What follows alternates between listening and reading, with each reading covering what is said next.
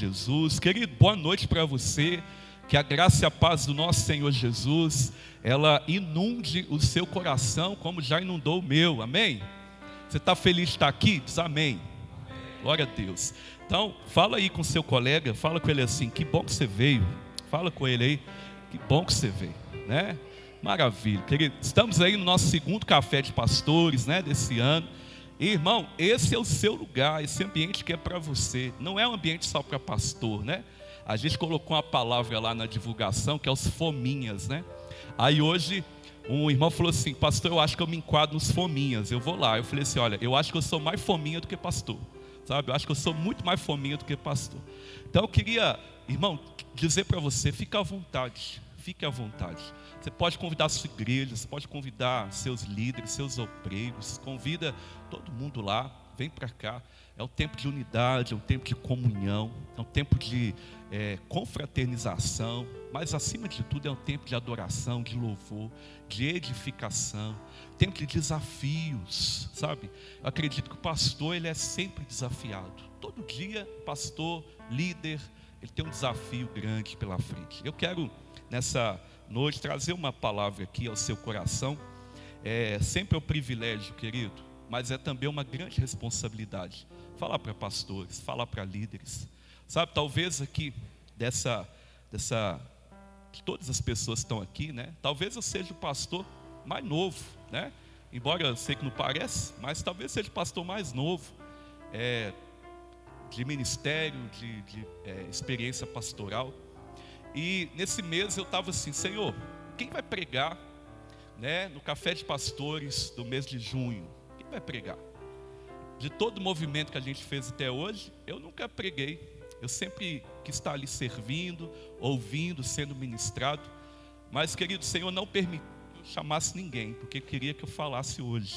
Você diz amém?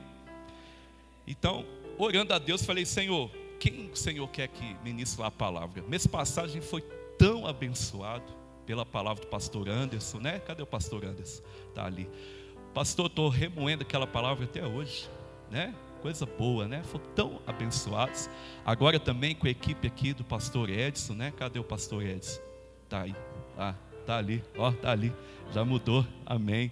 Né? Que bênção. E é isso, irmão. A gente quer a cada encontro aqui que o Senhor fale conosco de uma forma especial. E por isso a gente convida a estar junto. Mas irmãos, vamos lá. Então não queria estar aqui, não queria pregar, queria ouvir. Mas a gente não faz o que gente quer, a gente faz o que o Senhor quer, não é? Não é verdade?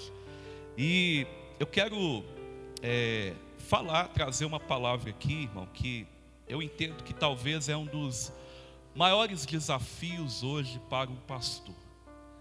Dentre as multifunções que um pastor ele tem no ministério, e eu queria que você que está aqui, talvez você não é um pastor consagrado, não é alguém que está dirigindo uma igreja, e talvez você pense assim: ah, essa palavra então não é para mim. Mas você sabia que todos nós somos de alguma maneira pastor? Todos nós, de alguma forma, a gente, é, em algum momento, a gente está pastoreando pessoas. Se nós somos pai, a gente pastoreia os nossos filhos. Sim ou não? Somos mãe, pastoreamos também os nossos filhos, muitas das vezes os maridos, né?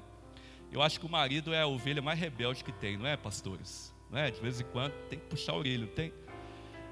Em algum momento, querido, nós somos pastores. Em algum momento. Pastoreamos aquele que nós estamos discipulando, ministrando ao coração. Em algum momento da nossa vida, nós estamos pastoreando pessoas.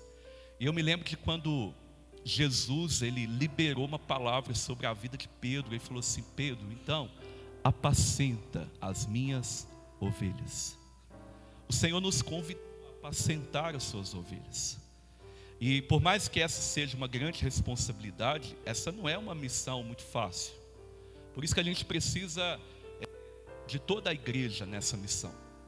Eu tenho entendido que o nosso desafio como pastor, irmão, é ativar a igreja é mostrar para a igreja que o Senhor também fez cada um de nós, nos deu o sacerdócio real, é devolver o sacerdócio na mão da igreja. Durante muito tempo, talvez, a gente teve aquela divisão entre o, o clero e o leigo. mas é tempo da gente ensinar os nossos irmãos, aqueles que chegam, aqueles que estão caminhando, que eles também precisam ministrar o coração de pessoas, que eles também podem levar o evangelho, que eles também podem pregar, que eles devem fazer discípulos. E eu queria nessa noite falar desse, para mim, o maior desafio de um pastor. Eu queria que você expandisse aí o seu entendimento entendesse que Deus também te chamou para pastorear, para apacentar as suas ovelhas. E o tema dessa mensagem é o líder que cresce. Querido, eu não consigo ver um pastor sem liderança. É impossível a gente pensar num pastor sem que ele também seja um líder. Pastores também são líderes. E para mim, pastores são líderes excelentes. Pastores são líderes que foram chamados por Deus.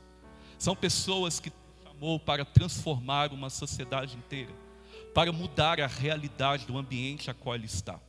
Eu gosto muito, vou trocar o microfone aqui, irmão. Isso, aí, amém. Agora melhorou, né?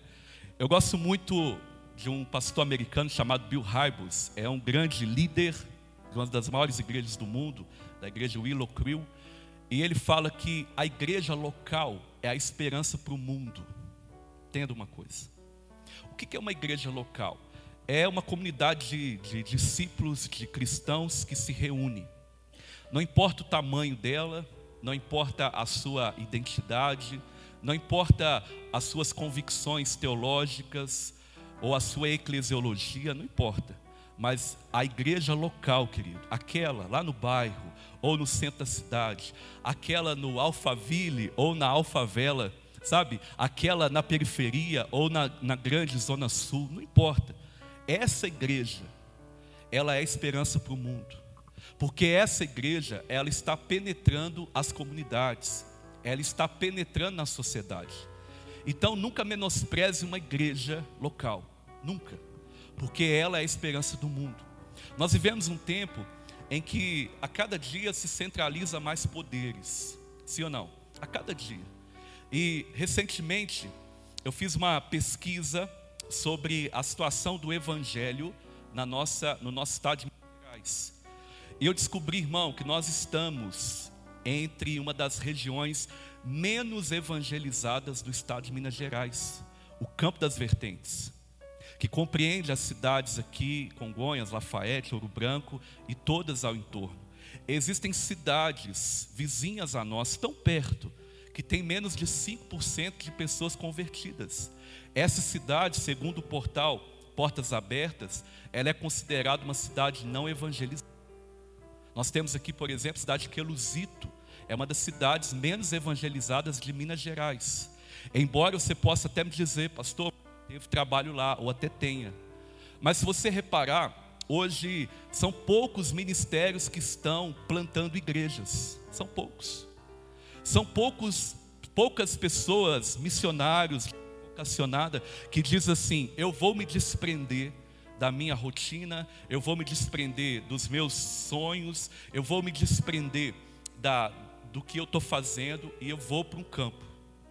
É pouco, irmão. As agências missionárias no Brasil, elas estão com dificuldades de encontrar missionários. Por quê? Porque essa geração dos homens dos últimos dias, homens que estão correndo sempre atrás da sua autorrealização, e o reino de Deus, que é a mensagem mais importante da Bíblia, é a mensagem central de Jesus. Ele tem sido colocado em segundo plano. Você é pastor, filho. Você sabe muito mais que eu sobre isso. A dificuldade que nós temos hoje de levantar pessoas no ministério. Sim ou não? A dificuldade que nós temos hoje nas nossas igrejas do compromisso dos membros. Você prepara toda uma programação e de repente alguém fala, pastor, não deu para ir. Por quê? Ah, estou muito cansado. Então, assim, se a gente viveu um tempo em que o Brasil foi um celeiro de missionários, exportava missionários para o mundo todo, agora as nossas conferências estão cheias de americanos. Por quê? Porque nós precisamos pegar o que está lá fora. Está entendendo isso? Então a gente precisa fazer uma leitura profética do tempo. Eu sei que o Senhor tem te dado visão, eu sei que o Senhor ele tem é, te movido de alguma forma. E eu fico muito feliz quando a gente ouve uma palavra como a do pastor Fernando. Querido, vamos ganhar a cidade de Congonhas para Jesus. Eu queria que você entendesse, eu estou falando a minha leitura sobre Congonhas. Congonhas é uma cidade que já foi evangelizada, irmão. Já foi evangelizada. De, algum, de uma forma ou outra, as pessoas já tiveram algum contato, mesmo que apenas de ouvir falar, com o Evangelho. Nós temos aqui ministérios muito relevantes.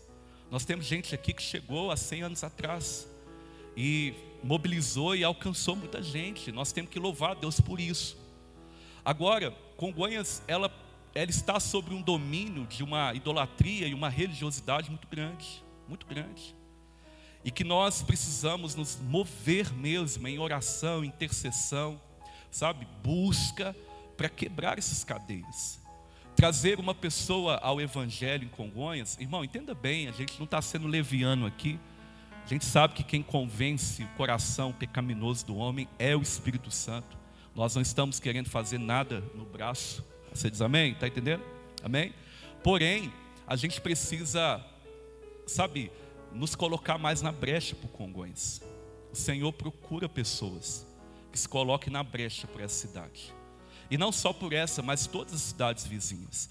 E eu louvo a Deus porque esse movimento de unidade entre pastores, irmão, ele está alcançando o Brasil. Brasil. Em toda cidade, os pastores estão entendendo: a gente precisa somar força, a gente precisa unir força, a gente precisa estar tá mais junto, a gente precisa ter mais tempo de mesa. Por quê? Aquele ditado que fala que mandurinha só não faz verão, irmão, tem tudo a ver. Nós temos um campo muito grande com guantes para ser ganho. Agora, uma coisa é o pastor Renan ir sozinho, agora, outra coisa é essa multidão de gente aqui e junto. Você diz amém? Tem um provérbio africano que diz: se eu quero ir rápido, vá sozinho, mas se eu quero ir longe, vá acompanhado. Então nunca foi tão necessário estar junto, estar conectado uns com os outros, respeitando sim as diferenças, respeitando sim a doutrina, o uso, o costume, respeitando. Você não vai ver nada disso sendo questionado aqui na AMPEC. E se alguém subir aqui um dia para questionar, vai ser a última vez, porque essa não é a visão desse movimento. A visão aqui é que você seja é, empoderado pelo Espírito Santo e na sua realidade você possa fazer o nome de Jesus conhecido. Você diz amém? Então, abre sua Bíblia comigo, por favor, lá em 2 Pedro, capítulo 3, versículo 17 e 18. E o tema dessa palavra é exatamente isso: é o líder que cresce. Há uma grande necessidade, irmão, de nós, primeiramente, entendermos que o Senhor nos colocou para liderar um povo. E segundo, há uma grande necessidade da gente investir tempo no nosso crescimento, nosso crescimento. E hoje eu estou falando do seu, não estou falando da sua igreja, não estou falando dos seus obreiros, não estou falando da sua congregação, nem da sua denominação, quero falar do meu, do seu, do nosso crescimento. 2 Pedro 3, versículo 17 e 18, você pode continuar sentado, não tem problema. Diz assim: Estou lendo a nova versão atualizada, tá? Portanto, vocês, meus amados, visto que já sabem disso, tenham cuidado para que não sejam arrastados pelo erro desses insubordinados e caiam na posição segura em que se encontram. Pelo contrário, cresçam, cresçam, cresçam na graça e no conhecimento do nosso Senhor e Salvador Jesus Cristo. Quero repetir isso aí.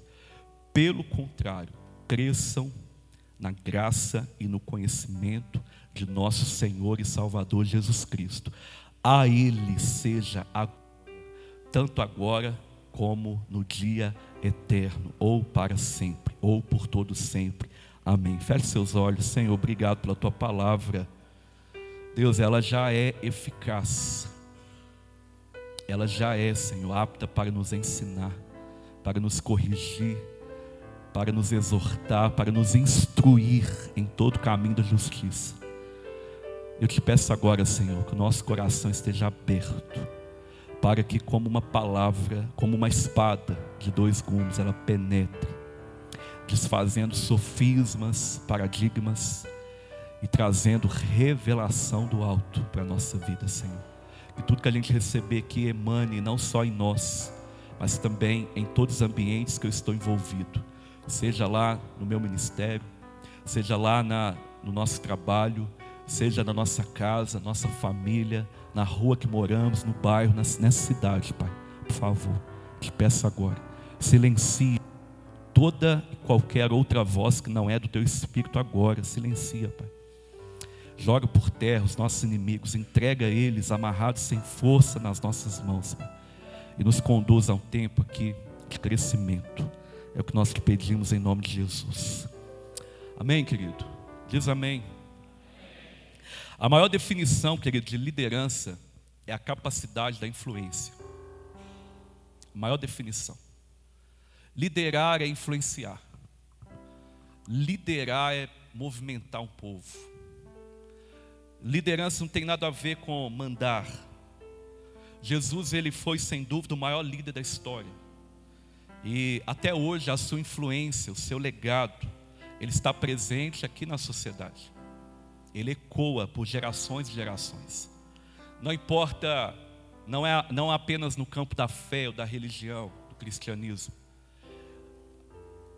A influência de Jesus dividiu a história, determinou leis, mudou culturas, estabeleceu princípios, valores.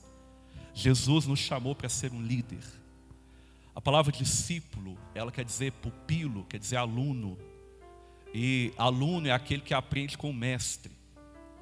E se nós estamos aprendendo com Jesus, nós também temos que olhar para a liderança de Jesus. Jesus nos chamou para sermos líderes, onde quer que a gente esteja. A começar em nós, a nossa autoliderança. E é sobre isso que eu queria falar um pouquinho, sobre a nossa autoliderança. Porque, irmão, se você for numa uma livraria, numa loja de material cristão, você encontra dezenas, centenas, milhares e milhares de livros que te ensina como liderar. Se você for nas bibliotecas pessoais de cada pastor aqui, você vai encontrar muito material lá com o tema Seja um líder de sucesso. Pastor John Maxwell escreve muito para líderes. Como liderar um grupo, como liderar uma igreja, como liderar uma equipe de sucesso. Você vai encontrar muito sobre liderança para algo, para alguém, para alguma comunidade, para alguma organização. Você vai encontrar muito. Agora, você vai encontrar pouco material para a autoliderança. Você vai encontrar muita coisa sobre autoajuda. Mas não é de autoajuda que a gente precisa. Precisa de ajuda do alto. Você diz amém? Então, é um tempo que a gente precisa olhar para a nossa autoliderança. E falar disso para pastor é muito difícil, irmão, porque na maioria das vezes, nós pastores, eu falo de mim, estou falando de mim, a gente tem muita dificuldade de fazer o que a gente está fazendo agora. Sentar para ouvir, sim ou não? Sim ou não? A gente tem que assumir isso. Na maioria das vezes, quando a gente senta para ouvir, a gente senta para avaliar, está sendo dito. A gente senta para julgar. É óbvio que o Senhor nos conduziu a um tempo de maturidade e Ele até nos permite fazer isso. Mas irmão, eu acredito que quando o Senhor quer falar com a gente, Ele usa quem Ele quiser. Se Ele usou a mula para falar com o um homem na Bíblia porque não queria ouvir Ele, que dirá de nós hoje? Ele usa. Agora, o que importa é o tamanho da minha fome, o tamanho da minha sensibilidade para ouvir a voz de Deus. E eu queria repetir isso, que a maior definição para mim de liderança é a capacidade de influenciar. Diga assim comigo, todo líder precisa ser um influenciador. E a última palavra do principal, um dos principais líderes da igreja, que foi Pedro, a última palavra para a igreja, um pouco antes dele morrer, foi essa: cresça, cresça. E ele não só deixou aqui para nós uma ordem, mas deixou para nós um desafio, que é crescer. Eu queria abrir esse fazendo uma pergunta. Não precisa responder para mim, mas seja sincero para você. Quanto tempo diário você, pastor, líder, você investe no seu crescimento? no seu, no seu. Não é uma palavra para a igreja. Não é uma palavra para aconselhar alguém. Estou falando no seu crescimento. Quanto tempo nós investimos? Quanto tempo nós separamos para o nosso crescimento? Como pastor? Talvez você pense assim: ah, não, mas eu já me preparei. Amém, querido. Nós não estamos questionando nada disso. Mas eu estou falando que nós estamos assim, talvez num dos maiores desafios de toda a nossa história, onde a igreja está sendo subjugada, onde pastores estão sendo rebaixados, estão falando sobre a não importância da igreja, dos pastores. E como que nós estamos preparados para lidar com essas acusações? Como que nós estamos nos preparando para lidar com os desafios que está entrando na igreja? Por exemplo, o, o índice de divórcio entre os cristãos já está quase igualado aos não cristãos. Muitos casos de homossexuais dentro da igreja, surgindo assim, ó, gente do altar, gente da liderança. E aí? Filhos de pastores, filhos de obreiros. A geração de 2000, querido, ela está casando, colocando filho no mundo. Ela casou e pôs filho no mundo. E agora esses filhos estão crescendo. A desintegração familiar causa isso. E aí? Será que nós estamos espiritualizando tudo e tratando tudo espiritualmente? É claro que é espiritual. As nossas guerras, elas não são carnais, elas são espirituais. Mas quanto tempo nós temos investido? Eu estou te dando exemplos aqui, mas é muito mais que isso. Como que nós estamos, quanto tempo nós estamos investindo para lidar, por exemplo, com uma geração tão informada como hoje?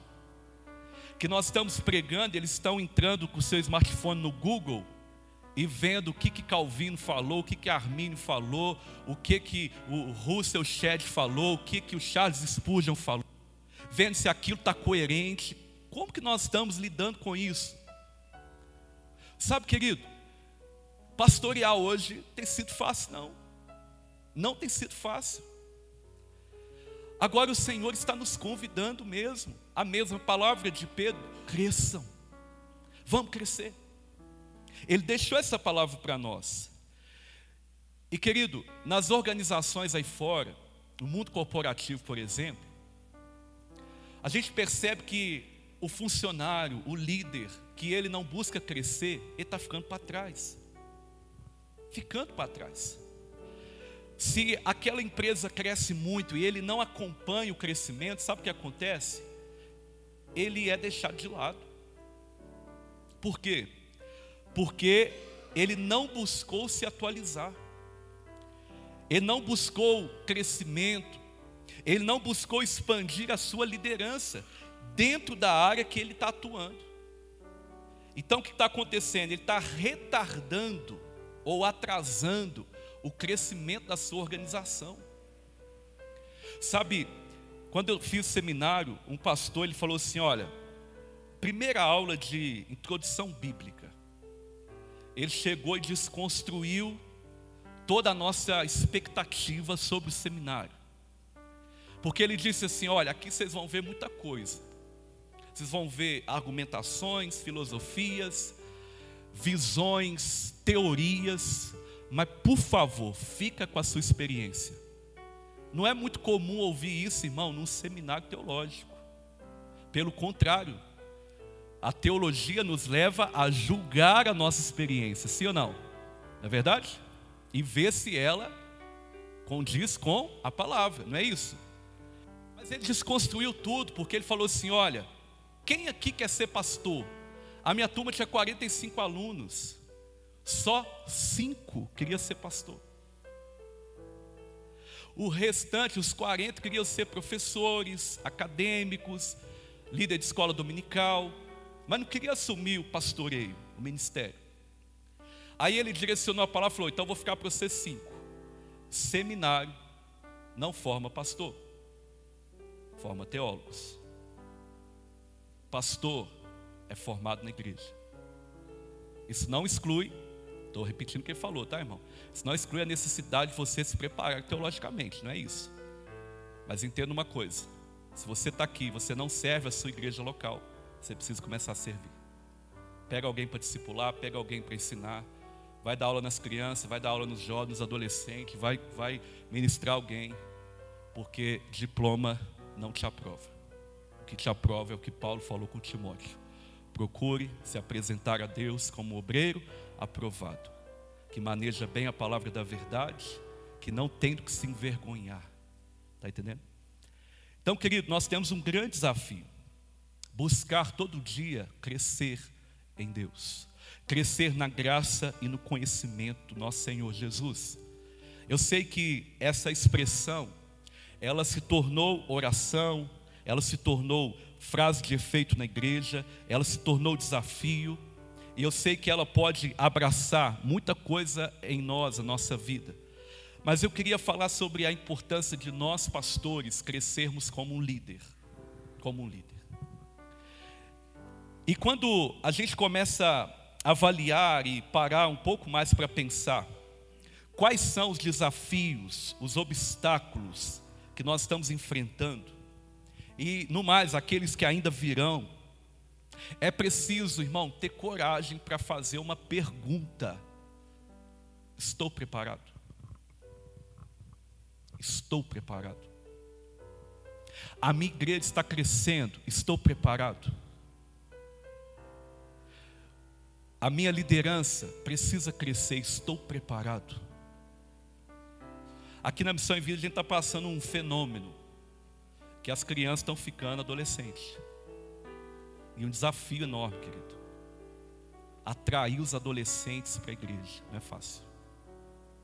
Tirar eles do smartphone, do videogame, e entender que eles precisam ir para o joelho, para a oração, conhecer Jesus. Não é fácil. Tem que ter estratégia. E a grande pergunta é: estamos preparados? É muito difícil, não é, não é muito difícil, irmão, a gente encontrar por aí, e talvez a gente perceba isso, líderes que estão despreparados, principalmente no nosso meio. Quando eu falo líder, estou falando geral. Quer ver uma coisa? O Brasil está numa carência de liderança enorme. O Brasil está vivendo um tempo, irmão, de carência de modelos, de líderes íntegros preparados, que saibam lidar com conflitos, com desafios. O Brasil está vivendo isso. As empresas estão investindo cada vez mais em treinamento, em capacitação. Por quê?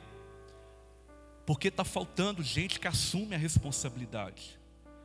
E uma segunda virtude de um líder é essa: é, é assumir responsabilidade, é chamar para ele, é como lá no futebol, é dominar no peito e fazer o gol. O pastor não pode se furtar dessa responsabilidade, pelo contrário, deve chamar para ele. E como os pastores, irmão, como pastor, estou falando de mim, nós somos tentados a sacrificar aquilo que é mais importante para nós. E também para a saúde da igreja, o que, que é? O nosso crescimento, o nosso preparo. Nós somos tentados a nos prender numa agenda maluca, louca, e sacrificamos até o nosso tempo devocional. Irmão, não são poucos os pastores que não têm tempo hoje com Deus, não são poucos. Não são poucos os pastores que têm dificuldade de se desprender de uma agenda para poder ser ministrado, para poder parar e ouvir a palavra de Deus. Não são poucos. Você já foi num culto onde alguém está pregando que não é o pastor e que o pastor fica andando de um lado para o outro, um lado para o outro. Já foi alguém que já foi? Às vezes eu faço isso.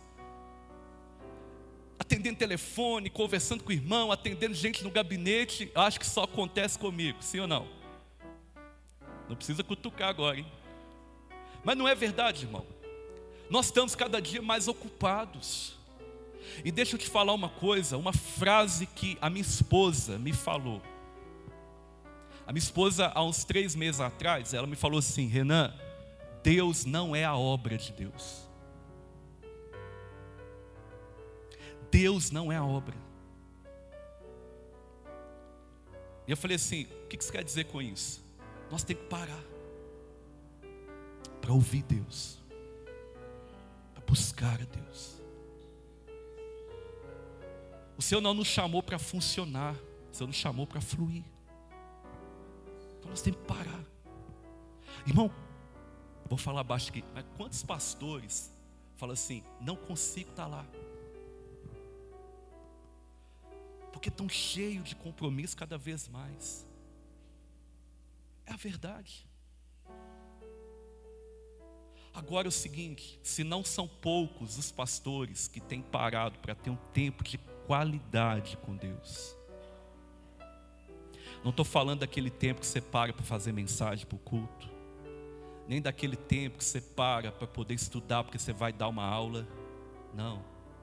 Estou falando daquele tempo que você entra para o quarto, fecha a porta, se derrama diante dele e não quer saber de nada não quer saber da sua agenda, dos seus atendimentos, dos seus aconselhamentos, dos seus cultos. Você só quer saber da presença dele.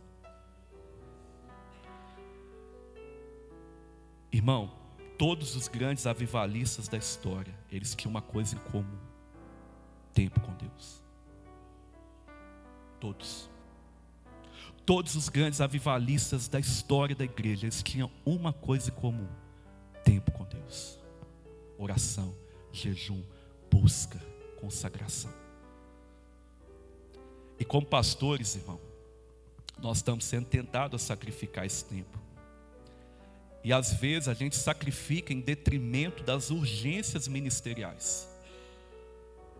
Às vezes nós estamos sacrificando até o tempo com a família, tempo com a esposa. Certa vez o pastor contou que um domingo à tarde, ele estava passeando com a esposa dele no parque e com os filhos. E aí o telefone dele começou a tocar. Tocar, tocar, tocar, tocar. Só que ele tirou aquele tempo para a família. Ele olhou e falou assim: Ah, não vou atender, não. Esse é meu tempo. E aí, de repente, não sei o que aconteceu. Parece que o irmão foi trasladado assim, ó, da casa dele para o parque. Ele apareceu lá no parque. Aí ele falou assim: Que bonito, hein, pastor? Aí o pastor ficou assim, passeando uma hora dessa. Fulano de tal está te ligando e você não foi lá atender porque está quebrando o pau lá, o casamento vai acabar. Você larga isso aí agora e vai lá atender. Olha você vê, o diácono falou com ele. Isso não é um diácono, né? isso é um diábulo, né? Aí ele falou assim: não vou não. Por quê? porque eu estou cuidando para que não aconteça comigo o que está acontecendo com essa família. Pegou?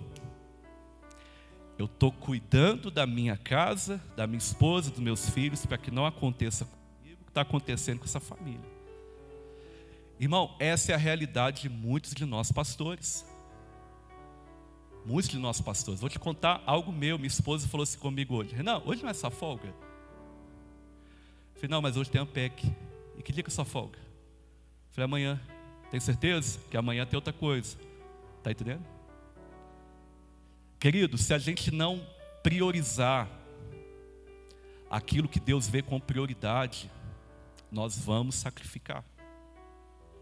Então precisamos ter esse tempo de qualidade com a esposa, com os filhos, com a gente mesmo. Para um pouquinho. Tem pastor que ostenta, que não tira férias. Eu não tiro férias há 15 anos. Os filhos estão sacrificados, a esposa também. E não é muito comum, irmão. Você sabe, ver filho de pastores que quer saber da igreja. Ver esposa de pastor que não quer saber da obra. Uma esposa de um pastor amigo meu, ela teve síndrome do pânico. E ela surtou do culto, pastor. Porque estava tão pesado o ministério diretoria perseguindo o pastor, que ela não queria mais. Que fazer um tratamento profundo na alma dela, tratamento até de libertação, que ela estava oprimida. E aí, quando o pastor ele parou tudo, ele falou assim: Peraí, eu estou sacrificando minha esposa. Eu não tiro férias, eu não tenho folga, eu não tenho tempo com eles, eu só estou vivendo em função da obra. Aí Deus não queria tratar, não era com a esposa, era com ele. porque a atitude dele estava gerando uma reação da esposa. Então, queridos, esse é o maior desafio para nós hoje. Abrir a mente e entender que esses tempos, com a nossa família, com nossos filhos, o tempo seu com Deus, o tempo com você mesmo, ele é essencial na sua vida. Ele é essencial para nós. Esse é um desafio comum a todo líder. Esse é um desafio comum a todo pastor e ministro do Senhor. Uma pesquisa recentemente disse que 85% dos pastores, se tivesse um outro caminho para ganhar dinheiro e, e cuidar da sua casa, eles abandonavam o ministério. 85%, irmão, isso é muito. Que seja 10% é muito. Porque a vocação pastoral é um privilégio. Mas o Senhor não quer que seja um peso. O Senhor não quer que a obra seja pesada. Pelo contrário, o alívio que nós precisamos, nós só encontramos nele. Vinde a mim, todos vocês que estáis cansados e sobrecarregados. O que é sobrecarga? É algo que eu coloquei sobre os ombros que ele não me pediu para fazer. É ele. Então nós não podemos sacrificar o tempo com ele por causa das demandas ministeriais. Às vezes nós costumamos fazer na igreja aquela, aquele pódio de prioridades. A gente coloca assim: Deus, família, trabalho e ministério, não é? Não é assim? Aí um dia eu cortei e falei assim: ó, vou tirar isso tudo, vou colocar Deus. Por quê? Família é Deus, trabalho é Deus. Depois veio o ministério. Isso parece, irmão, ser muito gritante para alguns, mas é a verdade. Os requisitos para pastores é muito claro. E o Senhor está nos chamando a ter esse tempo de qualidade com a nossa casa, com a nossa família, com os nossos filhos e principalmente o tempo com Ele, que não é encontrado na obra, é encontrado no secreto. Você diz amém? Você está recebendo isso nessa noite, em nome de Jesus. Moisés, ele estava o tempo todo atendendo às necessidades do povo, julgando as causas do povo. Moisés também é um grande líder. Mas o seu sogro viu que ele estava o quê? Cansado e cansando o povo. Dia eu perguntei para esse texto, fiz a seguinte pergunta: por que o sogro? Já parou para pensar? Alguém aqui já tomou puxão de orelha do sogro? Se levantar a mão não, irmão. Mas quando o sogro fala, senta aqui, não é coisa boa. Sim ou não? Ó, ó, ó. Da sogra é comum, né, irmão? Mas do sogro não é muito comum, não. Então, se ele fala, ô oh, Moisés, é porque o negócio é sério, irmão. O sogro já está pensando o seguinte: esse camarada pegou minha filha, tirou ela de casa, e agora está sendo negligente. Eu não quero que ela volta, não. Já parou para pensar nisso? A Bíblia diz que Jetro chamou Moisés e falou assim: Ô Moisés, o que você está fazendo, cara? Desse jeito, você está acabando com você. Estou parafraseando aqui. E o povo não vai suportar isso. O povo está te aguentando, mas não, Moisés. Irmão, vou te falar a verdade. Tem igreja que não está suportando mais o pastor. Verdade. Pudesse, eu tinha mandado ele embora. Não é porque ele é um mau pastor, não. Mas porque talvez o pastor já está tão cansado na frente da obra que esse também está cansado. E geralmente esse cansaço não é por falta de responsabilidade pastoral, não. Pelo contrário, é por muita atividade pastoral. Agora, Moisés, é, enxerga esse problema. Quem sabe com medo da sua filha voltar para casa? E quantas já não voltaram para casa? Quantas esposas de pastor já não voltaram para casa? Quantos já não aguentam mais o ministério? Aquilo que era para ser bênção se tornou dentro de casa um, concorrente, um adversário. Não é mais uma bênção, agora é um concorrente. Irmão, e o Senhor, Ele é tão misericordioso para conosco, que Ele nos dá sinais, Ele permite os alertas acontecer. Às vezes, esses sinais vêm da esposa. Eu falo que se o homem de Deus não quiser ouvir a Deus, pelo menos ouça sua esposa, porque se ela estiver ouvindo a Deus, irmão, o negócio vai dar certo. Às vezes, sinais vêm dos filhos. Certo dia eu cheguei em casa, rapidinho, tomei banho e saí de novo. Meu filho parou no portão e falou assim: Pai, onde é que você vai? Eu falei: Estou indo na igreja, filho. De novo. Aquilo foi um sinal, irmão, um alerta. Ele estava querendo dizer assim: Pai, preciso de ti, preciso da Sua presença, estou sentindo sua falta. Está entendendo? Então o Senhor permite esses alertas. E querido, de tanto, diante de todos os desafios que nós temos, diante de todo o conselho que a Bíblia traz para nós, ao observarmos o conselho aqui de Pedro, dizendo: cresça, cresça. Esse para nós talvez seja o maior desafio como pastor, o nosso crescimento, nosso crescimento. Um outro pastor disse: você quer que a sua igreja vá para o nível 10, saia do 9, vai para o 10, você precisa primeiramente ir para o nível 11. Porque nenhuma igreja é maior do que o seu pastor e nenhum pastor é maior do que a sua igreja. Você diz amém? Está entendendo? Agora, um líder para conduzir um povo, ele precisa ter visto primeiro. Isso é o que a gente chama de visão. O que é visão? é a contemplação de algo que ainda não aconteceu, mas vai acontecer. É algo que eu vi como concreto, mas ainda é abstrato. Porém, quando eu prossigo para isso, isso se concretiza. Apocalipse, João viu o concreto, mas para ele ainda é abstrato. Mas ele sabe que isso vai se concretizar. Você diz amém?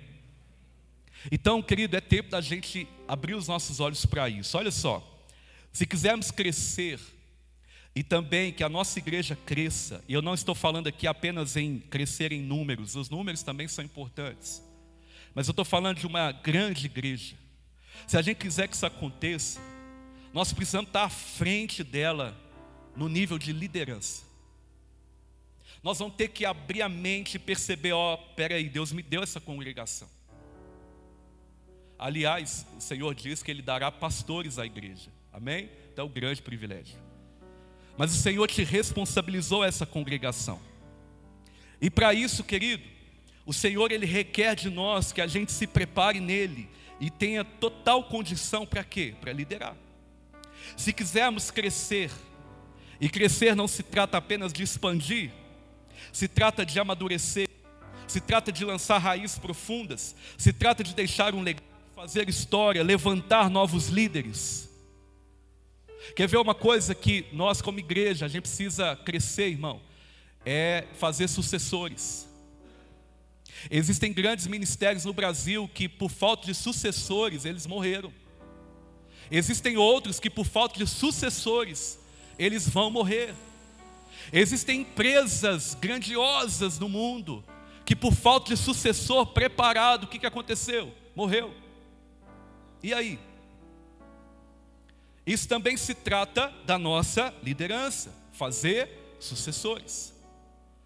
Jetro deu um conselho para Moisés: levante homens capazes, levante auxiliares, gente que vai ajudar você, Moisés. Eles vão julgar as causas pequenas, e as grandes causas vão trazer até você. Irmão, uma coisa que eu entendo aqui é que nós, pastores, temos que deixar de ser centralizadores nós temos que começar a compartilhar mais o ministério. Nós temos que abrir mais. Para isso nós temos que preparar o povo. Para isso nós temos que dedicar tempo, investir no discipulado, investir tempo nessa formação de líderes. Nós temos que fazer isso. Eu gosto muito de pesquisa, eu cito muito. Uma outra pesquisa americana disse que a maioria dos pastores gastam 90% do seu tempo resolvendo conflito na igreja e 10% preparando novos líderes. Está vendo? 90% resolvendo demanda da igreja, conflito, problema, gente separando, irmão desviado, sei o que, tal, problema financeiro, obra. 90% e 10% investindo em novos líderes. Agora eu te pergunto, vamos olhar para Jesus? Onde Jesus investiu o seu maior tempo, irmão? Em fazer discípulos. Andou com eles, transferiu a sua vida para eles, seus ensinos, sua visão. Ele convidou eles a olhar com os olhos de Jesus. Abre os olhos e veja. Ele investiu mais tempo nisso.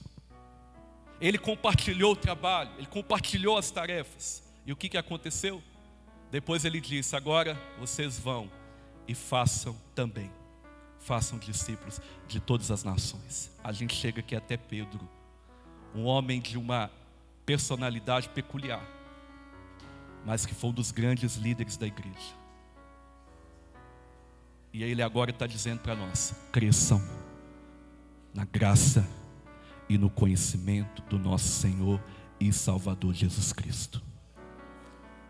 Irmão, eu tenho para mim que nosso maior desafio é preparar líderes que conheçam a Jesus. E não líderes que apenas saibam fazer as demandas do ministério. Um líder que conhece a Jesus, ele não vai te dar problema imoral. Ele não vai te dar problema de insubmissão. Ele não vai te dar problema de rebeldia. Um líder que conhece Jesus, ele ama Jesus, ele ama a igreja de Jesus, ele ama a obra de Jesus, ele ama a noiva de Cristo. E ele não quer usá-la, ele não quer maculá-la. Não, ele só quer edificá-la. Ele só quer edificá-la. Então nós temos que ensinar todos que estão conosco a esses desafios o Senhor nos convida a um tempo de crescimento. E talvez você diga assim: ah, crescer é me matricular em mais um curso teológico. Talvez não. Talvez é parar um tempo e ter, investir mais um tempo com Deus. Talvez é chamar sua liderança e falar assim: vamos andar mais junto. Talvez é sair com a, mais com a sua família, se desprender mais da agenda e ter um tempo de mais qualidade. Talvez seja isso. Talvez seja isso. Eu não sei o que Deus está te falando hoje. Mas eu sei que quando o Senhor me deu essa palavra, querido, eu relutei em trazê-la aqui. Porque pode parecer presunção, pode parecer querer ensinar, e não é isso. Esses são os desafios que eu vivo todo dia como pastor. Eu acredito que o líder que cresce, é um líder que tem um coração ensinável. É um líder que ele tem fome e sede de Deus. Deus chamou você para liderar a igreja dele. Você recebe isso? Deus chamou você. Não importa em que área você está você está atuando. Nós temos aqui hoje representantes do poder público. Nós temos aqui hoje obreiros, missionários, líderes de comunidade, nós temos aqui líderes de igreja, nós temos aqui líderes no trabalho, nós temos aqui pais, mães, líderes em casa. Não importa, irmão, a área que você está atuando, gente que trabalha no comércio, gente que trabalha numa empresa, gente que é profissional autônomo, não importa. A área que você está atuando, seja um líder. Porque líderes fazem diferença. Você diz amém por isso? E o Senhor nos chama a fazer a diferença. O Senhor nos chama a fazer a diferença em Congonhas. O Senhor nos chama a fazer a diferença no, no, bairro que nós estamos. O Senhor nos chama a fazer a diferença na nossa família. O Senhor nos chama a fazer a diferença, irmão. Não importa onde Ele te colocou, Ele quer que você faça a diferença. Faça a diferença. Construa um legado. Deixe ali as marcas de um verdadeiro discípulo do Senhor. E você verá o nome do Senhor sendo conhecido, glorificado e exaltado por todo sempre. Você diz amém por isso? Eu creio nisso. Eu creio nisso. E é tempo da gente buscar fazer mesmo a diferença. Eu quero terminar aqui com alguns obstáculos que a gente enfrenta para não querer crescer. Primeiro deles, já falei muito, é a ocupação. Lá em Filipenses 4, fala: Não andem ansiosos por coisa alguma, mas em tudo, pela oração, pela súplica e com ações de graça, apresente seus pedidos a Deus. Irmão, depois que eu comecei a orar pelo ministério, eu percebi que não é, o ministério não, não sou eu quem faço. Depois que eu comecei a dobrar meu joelho e falar, Senhor, entra naquela causa que eu não consigo. Eu percebi milagres acontecendo. E ele fala assim: olha, e a paz de Deus, que excede todo entendimento, guardará os corações e as suas mentes em Cristo Jesus. Quantos de nós pastores, eu falo de mim, tem que lutar contra a ansiedade, lutar contra a depressão, lutar contra problemas emocionais e mentais, pela carga ministerial. Agora o Senhor está nos convidando a encontrar nele a paz que excede entendimento. E ele fala assim: ó, finalmente, irmãos, tudo que for verdadeiro, tudo que for nobre, tudo que for correto, tudo que for puro, tudo que for amável, tudo que for de boa fama, se houver algo excelente ou digno de louvor, pensem nessas coisas, ou ocupe o vosso pensamento, tudo que vocês aprenderam, receberam, ouviram e viram em mim, ponham em prática, e o Deus da paz estará com você. Você recebe isso na sua vida, irmão? Em nome de Jesus. Ah, o outro problema que a gente tem que lidar com insegurança, aquele sentimento, eu não vou conseguir, é pesado demais para mim, está difícil. São pensamentos passa o tempo todo pela cabeça de um pastor, pela cabeça de um líder, quando ele está diante de um grande desafio, de uma pressão, de um conflito. E por isso ele diz: Olha, eu não tenho mais tempo para crescer, para fortalecer. Agora, se não tivermos esse tempo, irmão, é questão de tempo as nossas bases ruir, a nossa casa vir ao chão. E o apóstolo Paulo fala ainda em Efésios capítulo 3, ele fala assim: Olha, ele diz: Oro para que com as suas gloriosas riquezas ele os fortaleça no íntimo do seu ser com poder. Onde que nós somos fortalecidos no íntimo do nosso ser, irmão? No íntimo com Deus. No secreto com Deus. Lá ele nos fortalece com poder. E oro para que vocês arraigados ou enraizados e alicerçados em amor possam juntamente com todos os santos, aí está falando da igreja, compreender a largura, o comprimento, a altura e a profundidade, e conhecer o amor de Cristo que excede todo conhecimento, para que vocês sejam cheios de toda a plenitude de Deus, aquele que é capaz de fazer infinitamente mais do que tudo que pedimos ou pensamos, de acordo com o seu poder que atua em nós. Esse mesmo homem que disse isso, ele falou assim: Olha, tudo posso naquele que me fortalece. Só que antes da gente poder tudo, a gente precisa ser fortalecido nele. Então, não abra mão do seu momento com Deus, não abra mão do seu crescimento em Deus. Terceira barreira aqui, penúltima, é o sucesso. Sucesso. Muitos de nós estamos dizendo assim: já sei, já ouvi, já preguei a respeito. Recentemente ganhei um livro do pastor José Gonçalves. E para alguns colegas pastores eu falei assim: lê esse livro. Alguns, né? Acho que o Brunão leu, né? Leu, não leu? Leu. Pastor discipulando pastor. Aí leu, deu. Agora outros falaram assim: ih, pastor, já sei. Não, já vi. É mesmo, irmão? Então o que, que fala o livro? Ah, não lembro mais, é tanta coisa que eu leio. Está entendendo, irmão? Ou seja, perdeu a humildade de aprender. Quantos de nós estamos assim? Já sei. E vem ele de novo. Às vezes calamos o irmãozinho para pregar na igreja, a gente até usa essa expressão irmãozinho, porque a gente já rebaixa ele. E ele abre a Bíblia e vai pregar sobre o filho pródigo, e que a gente fala? De novo, não é possível. Só que Deus pode usar ele de uma forma, irmão, sobrenatural. Nós temos que ter humildade para aprender. Nós temos que ter.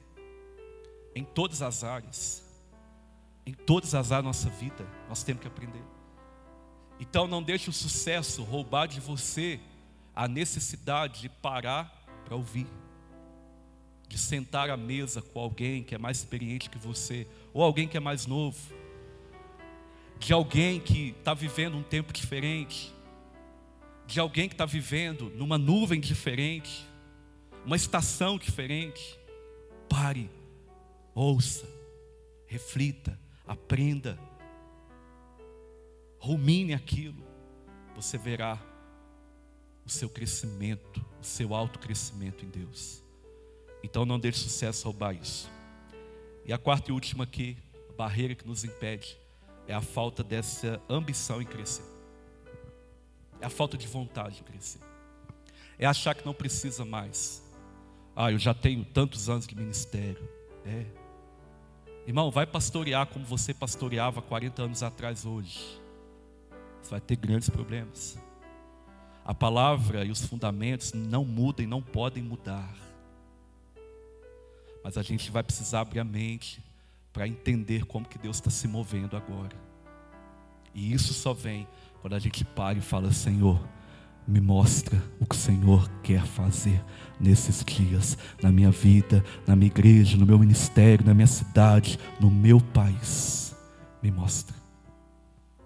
Eu creio, irmão, eu profetizo e eu quero me colocar debaixo desse entendimento que nós pastores precisamos nos preparar a cada dia.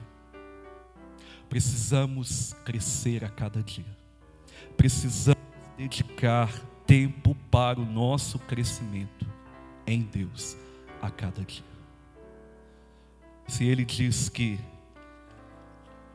todo aquele que busca encontra, todo aquele que bate, a porta se abre, e todo aquele que pede recebe, eu acredito que o Senhor quer que nós o busquemos agora mais do que nunca, para crescer nele.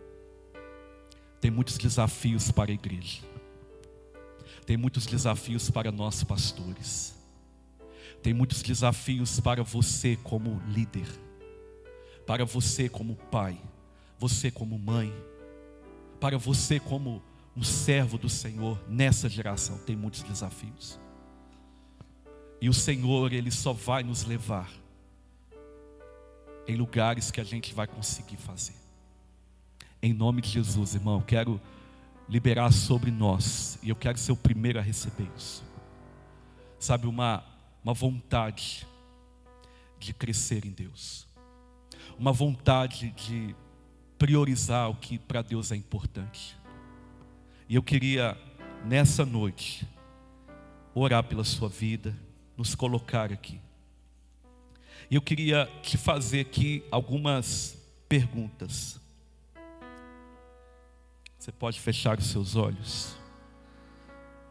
Quero chamar o pessoal da adoração aqui para ir ministrando.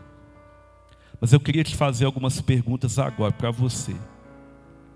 Quais as áreas da sua vida implorando, estão gritando por crescimento? Quais as áreas da sua liderança que necessitam de crescimento.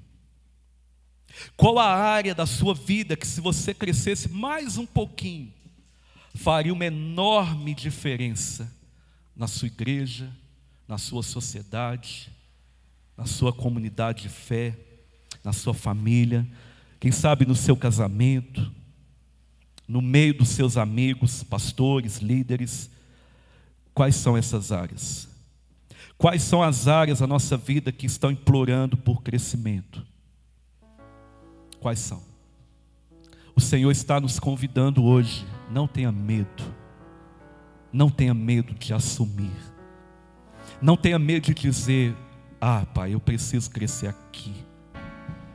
Ah, querido, porque é exatamente quando nós colocamos diante dEle as nossas fraquezas, que o poder do alto, o poder de Deus se aperfeiçoa na nossa vida. Eu acredito que essa noite é uma noite que o Senhor nos convida a nos humilhar na presença dEle, dizendo: Senhor, eu quero, eu quero ser um instrumento nas tuas mãos, eu quero ser um servo excelente, Eu quero ser um obreiro aprovado. Eu quero. Eu quero, eu quero, eu quero. Às vezes, nós estamos atrelados a tanto conflito, irmão, a tanto problema, a tantos desafios ministeriais. E o Senhor está dizendo, filho, eu estou com saudade do Senhor. Eu estou com É saudade da sua presença lá no secreto. Eu estou com saudade de você lá naquela cadeira que você buscava, com o telefone desligado, com o laptop fechado.